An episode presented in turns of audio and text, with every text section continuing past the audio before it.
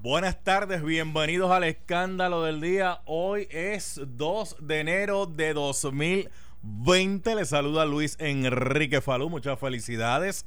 Feliz año nuevo. Que sea uno próspero, lleno de bendiciones. Gracias por estar con nosotros. Yo soy Luis Enrique Falú.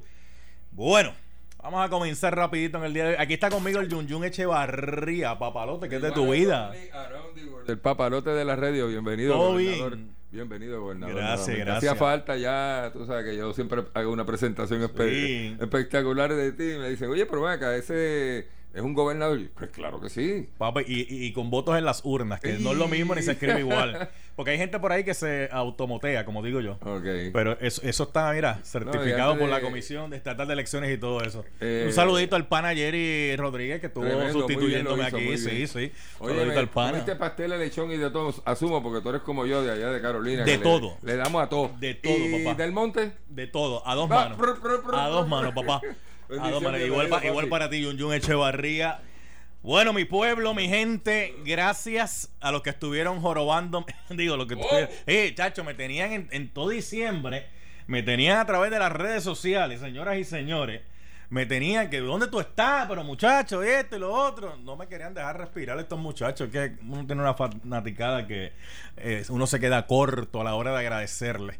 Porque la verdad que son tantos y tan con tanto cariño para uno que uno eh, en verdad se queda sin palabras. Desde Kelly Kelly, Grace La Monita, Bloody Mary. Bueno, es que si me pongo a mencionarlos aquí ahora no, no, no, no termino. Amigas de amigos, desde el Paraíso 2 que estaba ya posteando fotos este, de, de todos lados. Pero fíjate, no posteó una cuando el catamarán explotó. De esa no. Eh, entonces en Cabo Rojo, donde lamentablemente pues fallecieron dos personas, ¿verdad? Triste por demás la situación. El año comienza convulso, prácticamente seis muertes en me- menos de lo que canta un gallo, una masacre, una tragedia que hace a uno reflexionar de qué es lo que nos está pasando y cómo le hemos perdido el respeto a la vida humana en todas las proporciones, porque mire, lamentable por demás el asesinato de dos adultos de 40 años, el papá y la mamá, pero que dos niños de 9 años en su cuarto vayan y los ejecuten. Mano, el mensaje, el mensaje que enviaron es un mensaje nefasto, pero bien nefasto. Porque aquí es la falta de respeto a la vida humana independientemente de su edad. Y antes, en la calle, había un código entre los mismos delincuentes, entre los mismos criminales, que no se atacaba ni a mujeres, ni a niños, ni a ancianos. Y que si había alguna venganza, era contra el otro que estaba metido en el negocio del bajo mundo. Pero aquí es prácticamente toda la familia. O sea, el mensaje no fue de que si yo te cojo a ti te voy a tumbar. No, no, no. Es que si no te encuentro a ti, tumbo a los tuyos.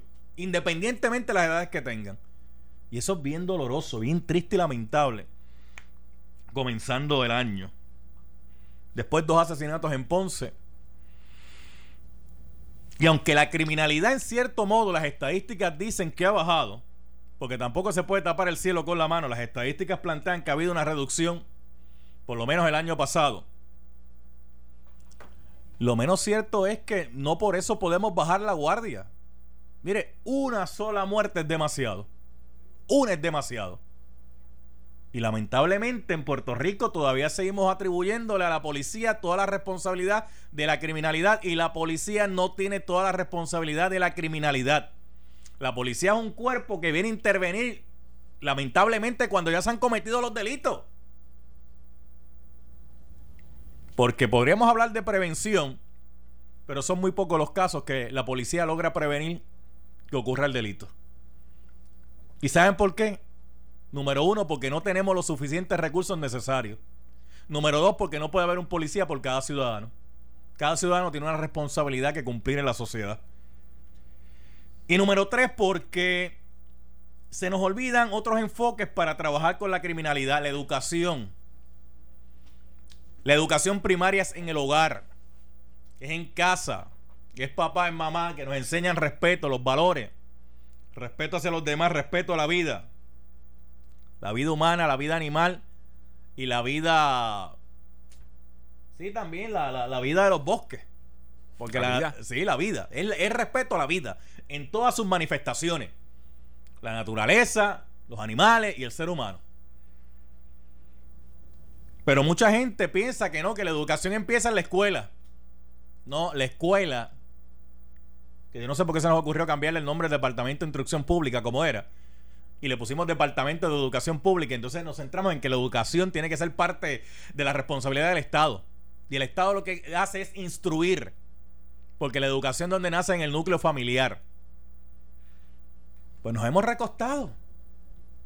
A veces hay gente incluso que utiliza el argumento que si alguien se come un pare es porque no había un policía. Es que no tiene que haber un policía para que usted no se come el pare. Es una responsabilidad suya. Un choque de un carro, el individuo se va del carro en a correr. Cuando la policía está haciendo la querella, aparece una pareja, abre el carro y sacan un, un ma- un magazine de, un arma de fuego. La policía rápidamente lo arrestó y mandó a sellar el carro, porque la policía no puede rebuscar el carro sin una autorización del juez, para que sea el debido proceso. Pues si había un magazine, imagínese que, que posiblemente más habrá en ese carro. Pero vamos un poquito más lejos. Despedida de año. ¿Cómo es posible que si la pirotecnia es ilegal y todos sabemos que es ilegal? No estoy hablando de la pirotecnia legal, porque la pirotecnia legal son estrellitas, que si eh, gusarapitos, cosas que no se elevan. En la, mayor, la mayoría de la pirotecnia legal no se eleva. Pero la pirotecnia esa que usted vio de fuegos artificiales, los cheribón, cuartos de dinamita, y sabrá Dios si hasta la dinamita entera, porque como sonaba aquello, a las 12 de la medianoche, uno se tiene que preguntar varias cosas. ¿Por dónde entró eso? Primero, número uno. Y número dos, si entró y ya está aquí y sabemos que es ilegal, ¿cómo es que prácticamente tres cuartas partes de la población, para utilizar un número considerable, a las 12 de la medianoche estaba tirando fuegos artificiales? Yo no sé si usted ha visto el video que está en las redes sociales de- de- del puente Teodoro Moscoso. Mire, no hay estado que pueda hacer una despedida de año con tantos fuegos artificiales como la que se vio desde el puente Teodoro Moscoso. No hay estado que tenga dinero para hacer esa despedida. Mano, nos toca a nosotros, gente. Hay muchas cosas que están en nuestras manos. Adrián González, saludos. Buenas tardes, bienvenido. ¿Cómo está usted? Muy bien, ¿y tú, Falú? Felicidades en el nuevo año. Igual para usted, todo bien, Igual gracias que a Dios. eh, eh, mis felicitaciones también a todos los que nos están escuchando a través de las, de las ondas radiales y los que nos están viendo a través de la web. Todo el mundo en Puerto Rico, el más o el que menos, sabe dónde están las áreas de criminalidad. Mucha gente en Puerto Rico sabe y conoce. Y cuando digo mucha gente no me refiero a todo el mundo, sino a mucha gente. Sabe quién está involucrado en el negocio del bajo mundo. Y más, mucha gente sabe. En despedida de año, por más llamados que se hicieron para no disparar al aire, hubo gente que disparó al aire. Hay mucha gente que sabe quién es el que tiene esa arma de fuego disparando a mansalva a la despedida de año, que si la utiliza para disparar a mansalva en despedida de año, la utiliza para llevarse por medio el que sea. Pero nos hacemos de la vista larga porque eso no me toca a mí. Con eso que bregué el Estado. Pero el Estado solo no puede. Porque el policía puede llevar a los policías, hombres y mujeres, que se ponen honrosamente su uniforme y a quienes felicitamos, que dejan sus casas, dejan sus familias, sus propiedades para protegerlas de nosotros y nuestras propiedades hacen con lo que tienen lo más que pueden. Son los más vilipendiados, son los más insultados. Los tratamos aquí eh, por el piso prácticamente. Cuando la mayoría de esos hombres y mujeres, en su mayoría, hacen lo correcto. Esa gente no pone un tribunal sin evidencia. No ponen un tribunal sin testigos. No ponen un tribunal sin evidencia porque entran por una puerta y lo sacan por otra. Nos corresponde a nosotros como ciudadanos tener responsabilidad. Licenciado, me gustaría escucharle unas palabras suyas a principios de año sobre este tema. Y ya me invito a ver el cuadro telefónico, no para que me llamen a criticar a las autoridades, sino para que usted se ponga a pensar en este momento y si puede aportar una idea, la traiga al programa y la discutamos. Una idea viable, una idea que se pueda llevar a cabo. No una idea, no una idea de esta sacada de, de la NASA porque no nos va a servir. sino una idea real que pueda funcionar. Adelante. Fíjate, Falú. Adrián González, el licenciado, está con nosotros en el día de hoy. Trae, trae muchos temas interesantes que están relacionados entre sí, eh, pero que no necesariamente se, se bregan de la, de, la, de la misma forma. Eh, empezaste con la masacre en Trujillo Alto, Lamentable por demás. eh, que es un problema de, de de la criminalidad clásica, de la que estamos acostumbrados, desgraciadamente, a ver, que es las matanzas por, por líos de drogas y, y- y del bajo mundo, ¿no? Y, y culminaste con, con el acceso, con el fácil acceso que hay a la pirotecnia y todo lo que eso conlleva. Ahí hay dos, dos aspectos medulares que hay que, que hay que mencionar. Que pues primero, mm, las cifras están ahí. En más del 80% de los casos de, de crímenes violentos, específicamente asesinatos, están relacionados al trasiego de drogas.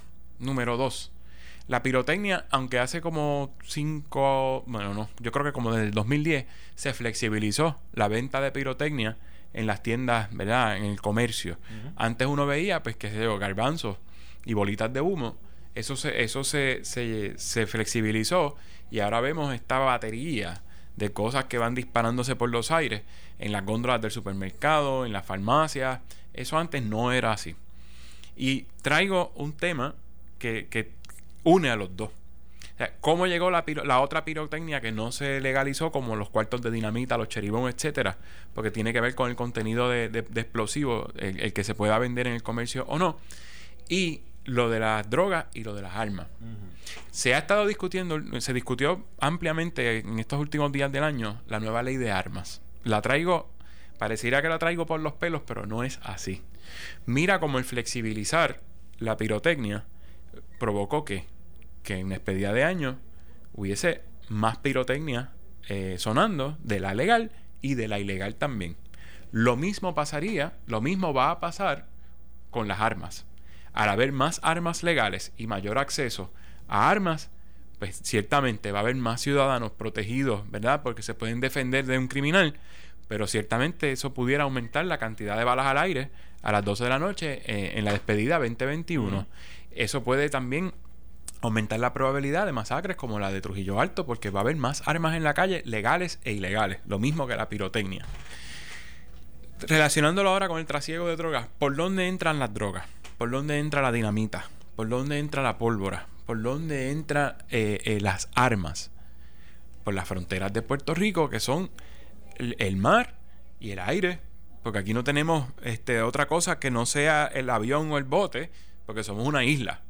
Aquí lo que llega o llegó en un bote, en una embarcación, o llegó en un avión, legal o ilegal. ¿Quiénes controlan esa frontera? El gobierno federal, Falú. En Estados Unidos es mucho más flexible lo de las armas, es mucho más flexible lo de la pirotecnia. Lo que pasa es que allá la pirotecnia, me imagino que por cuestiones del clima, se ve más el 4 de julio que en la misma despedida de año. El 4 de julio eh, triplica lo que se vio el 31 desde el puente Teodoro Moscoso.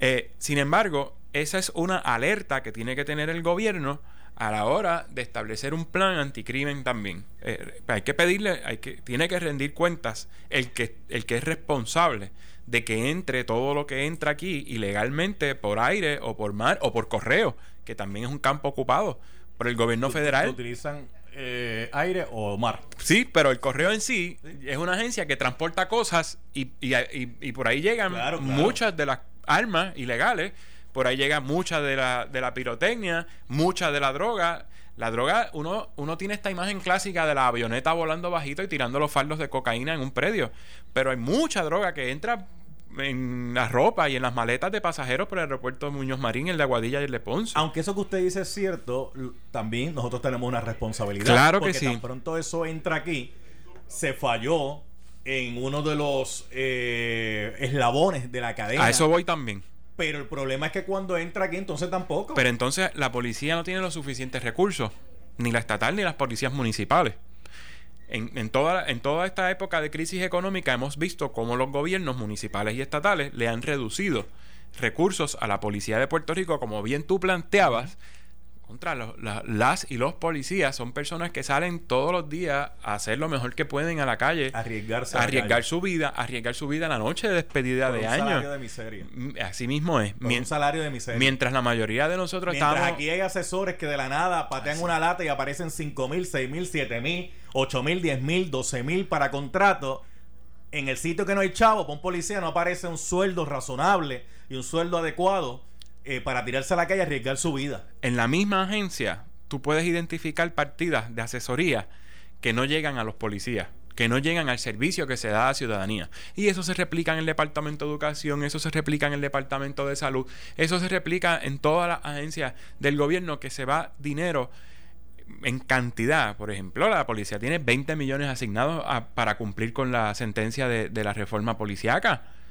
¿En qué gastan esos 20 millones? Porque no es en adiestramiento, porque por el contrario, aun cuando eso existe del 2009, año tras año vemos los casos de, de- brutalidad policíaca, que no necesariamente es atribuible al individuo, sino al tipo de adiestramiento que recibe. A lo mejor si recibiera un adiestramiento adecuado, actuaba conforme a, a lo que son los estándares y los derechos de los ciudadanos.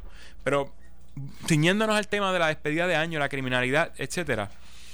Aquí los que están escuchando tienen que haber en algún momento ido a buscar una querella porque se les perdió la licencia o porque les robaron el wallet o porque oyeron un ruido en la casa y la constante es la misma. Primero que si llamas al cuartel general a centro de mando es bien distin- es bien difícil que contesten porque cada vez hay menos personal allí, sobre todo en altas horas de la noche. Si, si logras conseguir el teléfono del cuartel más cercano, te dicen que en algún momento te tomarán la querella, pero hay que esperar porque lo que hay es una unidad y lo, que hay, es lo que hay es un agente y que está atendiendo otra querella en un sector lejos de donde vives Bueno, tú. el alcalde de Trujillo Alto mencionaba en el día de hoy, en una entrevista, de que en su municipio son muy pocos los recursos de policías municipales y policías estatales solamente hay un cuartel.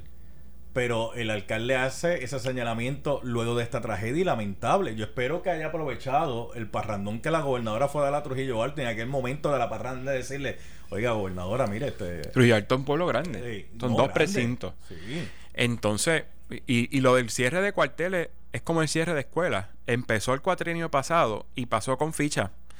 Pero lo cierto es que en- con la primera reforma, ¿verdad? Eh, eh, no policíaca, sino con los primeros recortes presupuestarios grandes de Alejandro García Padilla, se fueron enredados un montón de Sí. cuarteles estatales en un montón de pueblos que Bueno, los alcaldes no- se quejaron, no que la misma policía No se quejó. eso, bajo la administración de García Padilla fue cuando comenzó el recorte eh, de las pensiones de los policías. Y de los empleados públicos y de los maestros. Pe- Pero en el caso de los policías que estamos hablando ahora, de los policías, y no solamente eso, sino el retiro. El seguro por incapacidad que tenía se lo cambiaron de una forma dramática que ni los mismos policías sabían a quién reclamarle dónde ir. Te digo entonces, que- el problema es que lo empieza una administración, los que están en campaña lo critican, pero cuando se convierten en el gobierno, no revierten lo que hizo el que estaba antes, sino que hacen lo, lo agravan mismo. o lo agravan. Si Porque aquel eso, cerró, porque eso ocurrió también con el cierre pasó con el escuela. cierre escuela, exacto. Alejandro Empezó cerró. bajo esa administración Alejandro. Alejandro cerró 300 en un cuatrienio y vino Ricky y cerró 300 el primer verano. O sea, ya son 600. Sí. Este, eh, y bueno, es muy fácil decir. Por eso, en este año de elecciones, 2020, gente, en español, el año es 2020. Según la Real Academia Española. Y si usted está hablando español, es español 2020. Porque eso de 2020 es una mala traducción de en los Estados Unidos de los 2020. años. Eh, sí, este, y nosotros, pues, a veces queremos hacer. Pero si está hablando español, lo correcto es 2020.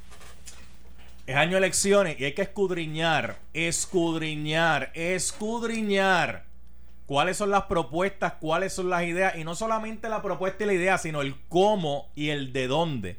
El de dónde van a sacar los chavos para que el cómo sea una realidad. Claro. Porque aquí hay mucha gente que en blanco y negro te promete que te va a dar un solar en la luna con agua, luz, teléfono y te incluyen un parquecito. Y no te- wifi. sí, pero no te dicen ni cómo ni dónde van a salir los chavos. Y así es bien fácil. Y a los políticos hay que, mire, reclamarle de frente y sin miedo sus propuestas. Sin miedo, eso, eso es un eslogan. Sí, y un- de un programa de aquí a las 9 de la mañana. Y de una candidata actual y de una candidata en el 16 y de una esposa de un pasado candidato hace 50 años. Sí, Inés Mendoza. Ajá. Inés, Mendo- Inés Muñoz Mendoza, que en paz descanse. El sin miedo. El sin miedo. Que después lo quería, eh, se lo quería adjudicar Lúgaro, Alexandra. Y ahora Yulín. Y se- ahora se lo adjudica Carmen Yulín. Sí. Sí, así somos. Somos creativos aquí en, en nuestra bella isla del encanto. Hay que escudriñar. Porque van a ser muchos los que van a venir. Como las parrandas. Oye, ¿tú no viste aquí que cuánto político... Bueno, a, a Jun Rivera. Jun Rivera. Representante Jun Rivera fue a hacer unas parrandas por allá, por el distrito que él, que él cubre. Oye, y hubo un barrio que lo estaban esperando con una protesta para decirle que solamente iba cuando eh, venía la época de, de la parranda navideña, pero que después no lo veían durante todo el cuatrienio.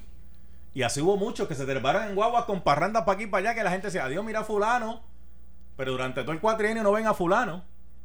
No, y la- las parrandas pasando por las carreteras llenas de rotos. Sí. Porque de eso se trata, ir a las comunidades, sí. de mantenerlas al día. Pero eso, mira, Pero ninguno se paraba y se bajaba de la guagua a preguntarle a la gente, oye, ¿qué, ¿Qué hace necesidad- falta? ¿Qué necesidad tiene esta comunidad? ¿Qué Pues, hace falta? Falú, es que no ¿Cuál se- es el problema aquí? ¿Qué, qué- es que no se pueden bajar por eso mismo. Eh, eh, va a ser bien difícil para, eh, para los candidatos del PPD y del PNP específicamente hacer campaña este año cara a cara, porque es que lo que, lo que les va a exigir la gente son explicaciones. No van a escuchar las promesas que tengan. Lo que van a tener que dar son explicaciones a la ciudadanía de, del porqué de tantas cosas. Primero, empezarán de los generadores específicos.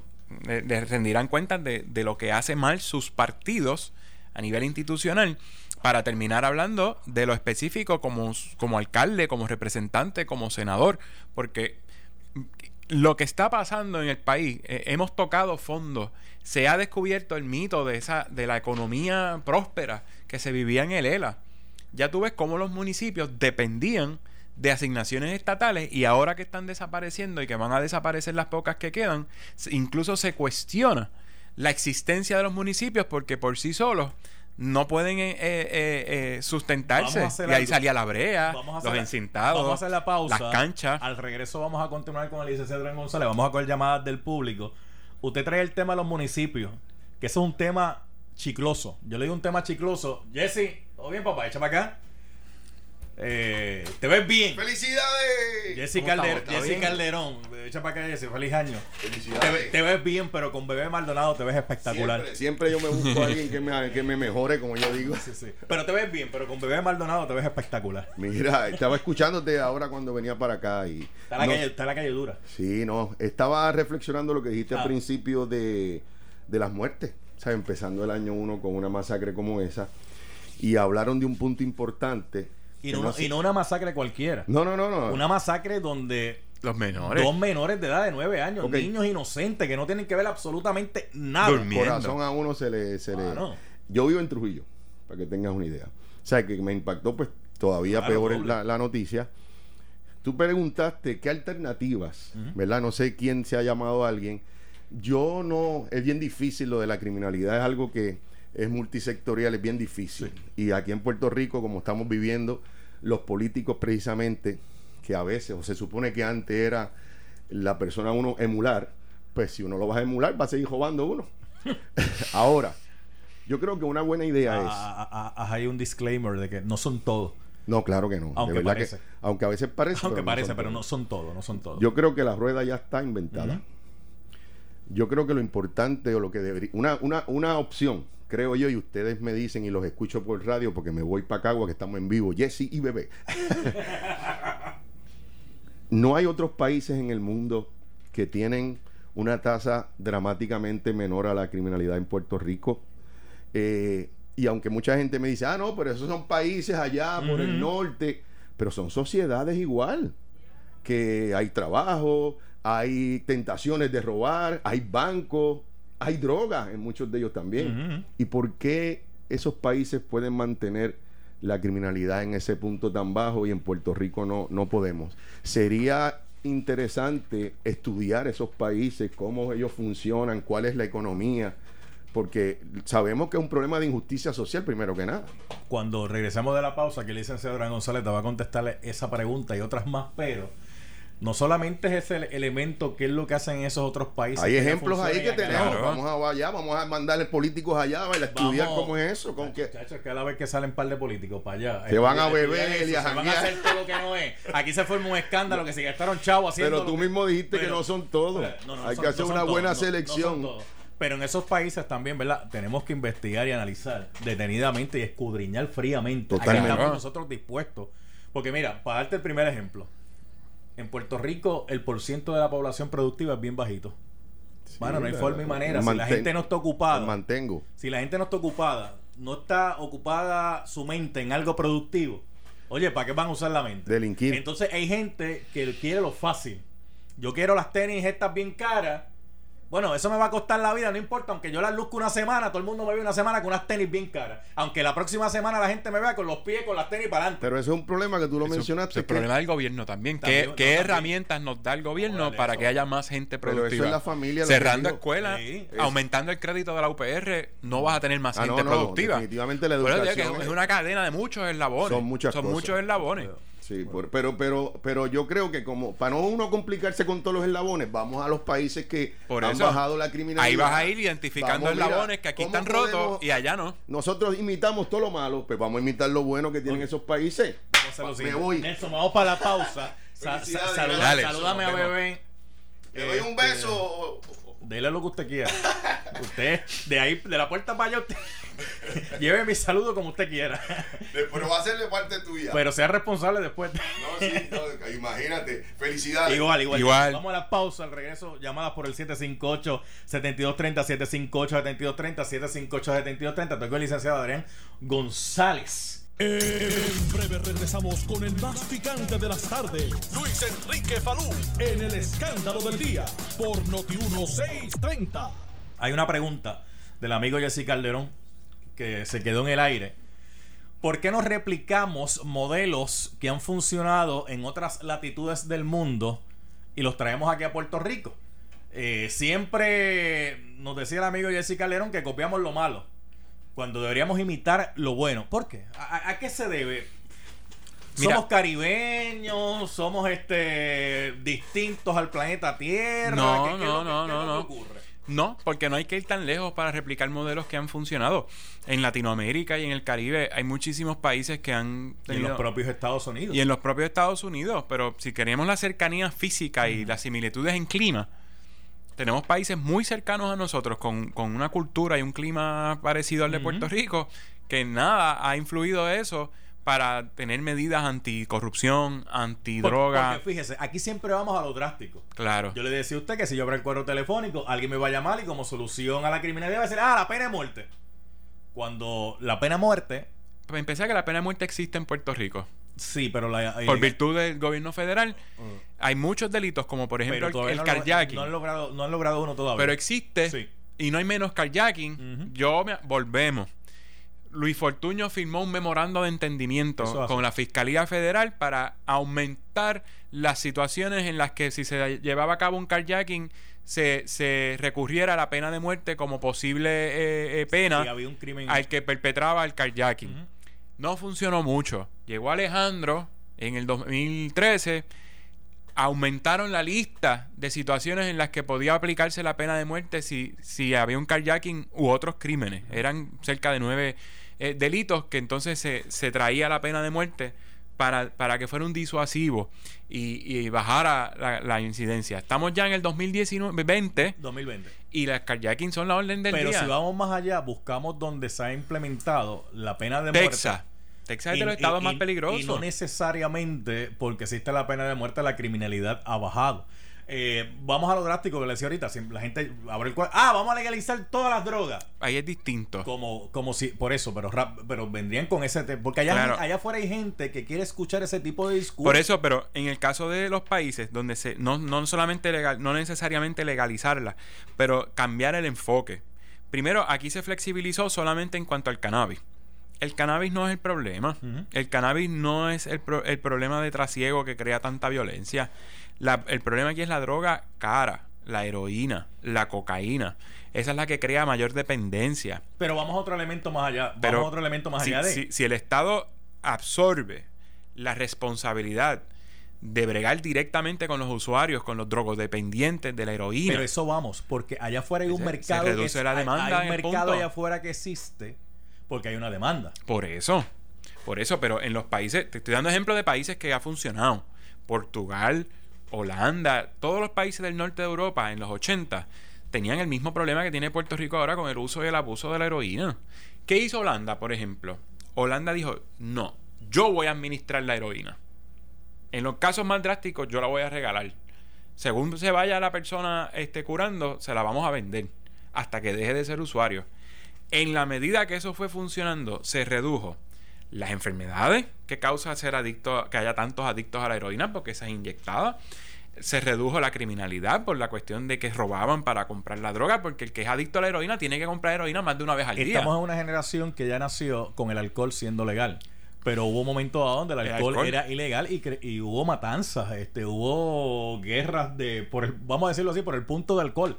Eh, y total, el Estado lo que estaba buscando era el cobrar las contribuciones prácticamente. Eh, porque cuando lo legalizaron y empezaron a cobrar las contribuciones, el problema se acabó. Ah, pero entonces aparecieron las drogas ilegales, porque tenemos drogas legales también, que son las Y, que no- y hay drogas que son legales, pero que son que objetos de contrabando. Exacto, también. Porque a ti te puede do- tu doctor recetar un- un- una medicina controlada, como un, no voy a decir, bueno, una Percocet. Esa, a ti te pueden recetar Percocet porque la necesitas, En la pero calle- ¿cuánta Percocet no se vende en, en la, calle, calle- clandestinamente sin receta? En y la es una droga legal. Ese tipo de droga le dicen palitroques. Que son mezclas de, de dro- drogas legales que las venden en el bajo mundo, los palitroques. Sí, lo que tienes que leer, nene. Si tú lees, eh, eso te lo dicen las mismas, las mismas agencias, tanto federales como estatales. El fentanilo que está corriendo por ahí por las millas. eh, La Percocet, la está, mata- Xanax. está matando gente con velocidad porque el fentanilo, el que se lo. El que lo ingiere, se lo inyecta lo que sea, a la pata le da un overdose y se va a ajustar. Y esas no son drogas de bajo mundo, No. esas no son drogas de sectores marginados. Pero esa, vamos- esa tiene su clientela Pero selecta pero porque son caras. La- Vamos, vamos a eso porque quería, Pero es un, es un tema importante. quería traer otro punto. ¿Por qué hay tanta demanda allá afuera? Porque estas matanzas y esta criminalidad que estamos viviendo es porque hay demanda. Pero ¿por qué hay tanta? Ahorita yo le decía que si hay mucha gente que está que le sobra el tiempo, no tienen nada que hacer, todo pues, a, que, a que se van a dedicar. Si hay gente que va a buscar un trabajito y de momento te dicen 7.25 la hora, y ahí te dicen, bueno, por llevar este paquetito de punto A a punto B son 100. ¿Qué usted cree que va a hacer la gente? La, la vía fácil, Falú. Por eso. Entonces, de momento la gente ve que a mí me pagan 7.25 la hora por jorobarme la paciencia, pero aparece el hijo de fulano, aparece la hija de Mengana, aparece, aparece la hija de Sutana, y el contrato es de 5 mil, 6 mil, 10 mil, 12 mil mensuales en el gobierno. ¿Y cuáles son las calificaciones? Ah, que eh, el apellido es de papi y de mami. No, pero es que no se puede discriminar contra ellos. No, si la discriminación no es contra ellos, la discriminación es a la inversa, contra Es el pueblo. contra el pueblo. La discriminación es contra el pueblo, porque Por- nadie del pueblo va y se consigue un trabajo de 5 mil, 6 mil, 7 mil, 10 mil, 12 mil mensuales con el gobierno, a menos que no tenga Ni con la empresa una privada. pala o tenga un digger. Ni con la empresa privada tampoco, Falú. Es Exactamente, hay un- la discriminación es a la inversa. hay un- hay- aquí el poder está distribuido entre las mismas personas porque brincan del sector público al privado según cambia el gobierno. Y, y eso cualquier profesional que, que esté escuchando que, que está pasando trabajo para conseguir este trabajo, valga la redundancia, que ha ido a 15 entrevistas y ve cómo le pasa por el lado el que tuvo que coger la revalida cuatro veces versus uno que la pasó de la primera. Pues te hablo por experiencia Claro, propia. claro. Eh, eh, yo, yo conozco muchísima gente talentosa, para usar el adjetivo, que no ha podido ni en el gobierno ni en el sector privado alcanzar una, una posición que se merece porque no es hijo ni hija de nadie.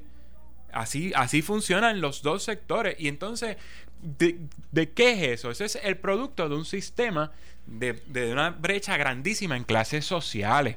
Entonces, en la medida que, que están los acomodados, le dicen talentosos, pero sabemos que esos son los riquitos del país. Vamos a hablar las cosas como son. Y los pobres o clase media, que la clase media brinca entre la alta y la baja, pero casi siempre terminan cayendo en la baja. Esa brecha, somos el tercer país del mundo con la brecha más alta entre ricos y pobres. Pues Déjame, déjame coger llamada 758-7230. Cuando la brecha es tan amplia, se 7230. disparan todos los, Usted- los- usted- los usted- problemas. Usted va a aspirar a la alcaldía de San Juan por el Partido Independentista sí, puertorriqueño. señor. ¿Cómo usted llegó a ser candidato? ¿De quién usted es hijo? De ¿Quién su Olga pa- y ¿Quién el es su papá? ¿Quién es su mamá? ¿Qué posiciones ocupaban? Ninguna. ¿Cómo, cómo usted llegó al gobierno? Ninguna. ¿Qué palo, qué palo usted Por usó? mérito. ¿Qué palo usted Ninguna, usó? Por ninguna. mérito. Usted sabe que en Puerto Rico hay una ley de mérito eh, que se supone que está vigente, que es la ley que se utiliza para eh, ocu- llenar, ocupar las posiciones en el gobierno. Esa ley se la pasan por donde a nadie le da este. Porque de momento aparece fulanito, menganito, sutanito. Entonces, si usted es hijo de. No es lo mismo que se tire Pepito Pérez a la gobernación. A que se tire uno Hernández, Colón, Rosselló, eh, otro, un Romero, un Sánchez Vilella. eh, o sea, ¿qué le quiero decir con esto? No tiene el mismo peso a la hora de ser juzgado por el electorado. Falú, mira, yo, yo soy. Yo, yo salí muy bien en la reválida. O sea, uno no habla de estas cosas. Yo la pasé de la primera, yo salí muy bien en mis notas en la escuela de Derecho. Yo fui de las reválidas más altas en mi, en mi revalida. Yo fui a un montón de entrevistas en bufetes y ninguno, claro, yo como tú dices, yo era el yo solamente llegaba allí con un resumen que era el hijo de Olga. Ah, pero si hubiese llegado con un resumen que vive- o, o- o que- con la cartita al legislador. que levantó sus hijos este, de, como artesana. Pues que, que día antes iba a conocer yo gente en la milla de oro, o mucho menos en el gobierno, pero para colmo, Olga es independentista. y le pasa mucho a muchos hijos talentosos en Puerto Rico El hijo de Olga que tenía no mucho talento. consigan trabajo porque no solamente es necesario el talento, sino el padrinazgo. Por eso. Porque todos los hijos de los puertorriqueños, todos, tienen talento. Algún talento deben tener. Gracias a Dios, ahora estoy usando el talento para adelantar un- un- una causa noble, que es la independencia de Buena- Puerto Rico. bu- bu- buenas tardes, también que iba. Hello. Ah, ¿Quién está aquí? bueno. ¿Quién está aquí? Hello. Le escucho, ¿quién me habla? Hello. Él no me escucha a mí, pues Ah. vamos a la próxima. Buenas tardes. Sí, bueno. ¿Quién me habla? El señor Luis Negrón. Diga usted, don Luis. Sí, le hablo de- del estado de Maryland y quiero felicitarlo por el programa. que lo Gracias. escucho desde años.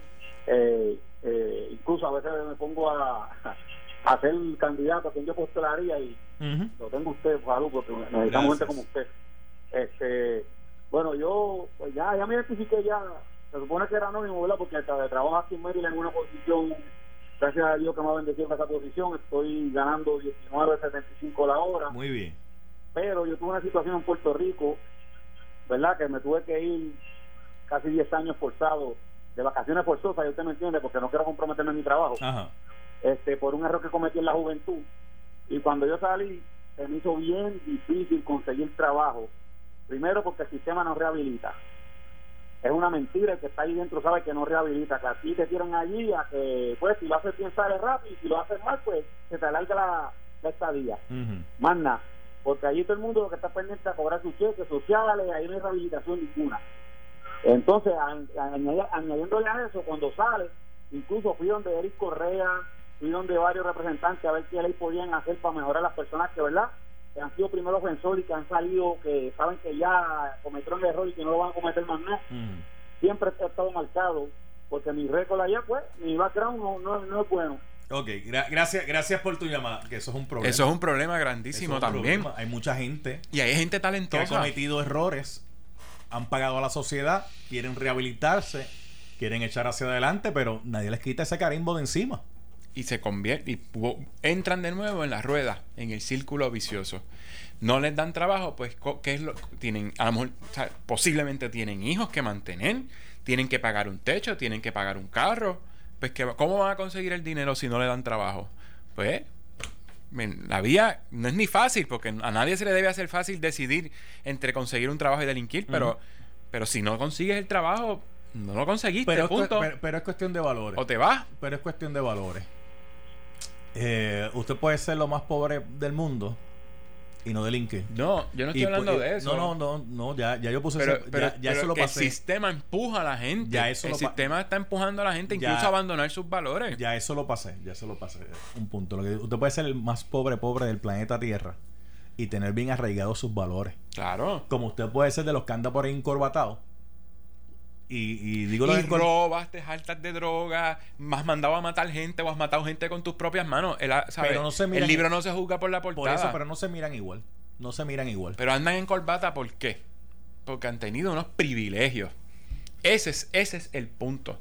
En los sectores privilegiados versus el antónimo de privilegio, que son los sectores marginados. Y el privilegio es tal que no los juzgan igual, Incluso ese de la corbata va y cumple. Y tiene trabajo cuando sale. Porque vamos a seguir estirando el chicle.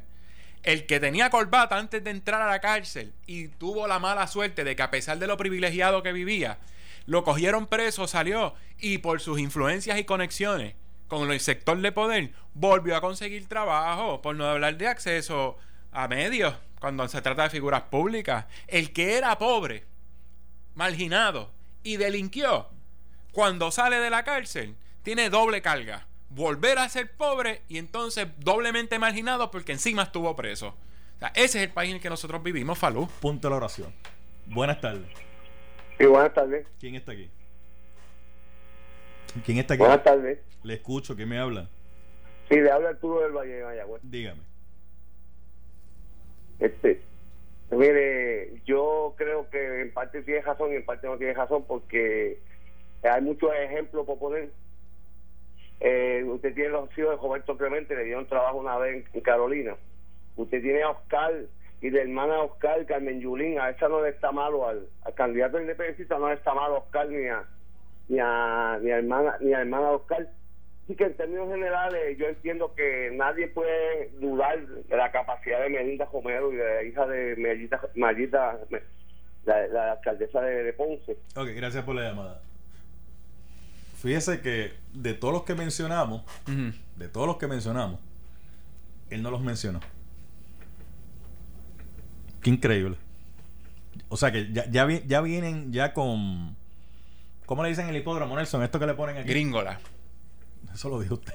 No, pero sí, la gringola es un artefacto que sí, no te deja ver no para los lados. no- ves para no el salen de ahí, salen de ahí, no salen de ahí. Porque tan Pero- mal, pero porque eso- tan mal está en un lado como está en el otro. Lo que no podemos hacer es justificarlo en un lado y criticarlo en el otro. Y lamentablemente Puerto Rico padece mucho de eso. Que critica en el otro lo que justifica en el propio. Por eso es que la isla lamentablemente no echa hacia adelante. ¿Qué tú dices? Ya Nelson, tan rápido. Pero si lo que estaba aquí un ratito nada más. Con Adrián- eh, por eso es que yo no puedo invitar a Adrián González al programa. Porque es que él no me deja hablar en mi programa. ¿Qué va a ser? Estuvo bastante balanceado hoy. hoy estuvo bastante balanceado. Licenciado Adrián González, gracias a un millón. Gracias a ti. Continuaremos dialogando sobre Claro que temas sí. y sobre sus aspiraciones, ¿verdad? Más adelante, cuando coja candela eh, la cosa esta, ¿verdad? Este, de- del año eleccionario. Así será. Todas las veces que tú quieras, aquí estaré. De todos los que radicaron, de los que no radicaron, de los que quieren. De los que radicaron en tiempo, de los Eh, que privilegiaron eh, radicando fuera de tiempo. El martes es la vista. Que usted está impugnando en el tribunal. Yo soy el abogado del comisionado electoral del PIB, así es. Y el martes se dilucidrá en los tribunales si correspondía o no en derecho dar esa prórroga que dicen que no es una prórroga, pero el efecto neto es conceder una prórroga. Pues lo discutimos, lo discutimos Claro que sí.